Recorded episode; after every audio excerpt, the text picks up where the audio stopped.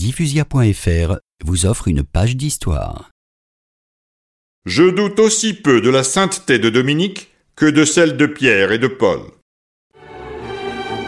Le tombeau de marbre, destiné à recevoir la dépouille du saint, est creusé dans le cœur de la nouvelle église.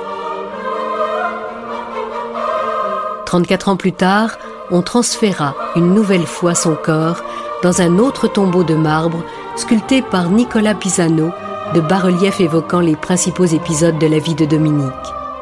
Michel-Ange achève en 1494 cet admirable monument dans lequel repose l'une des grandes figures de la chrétienté.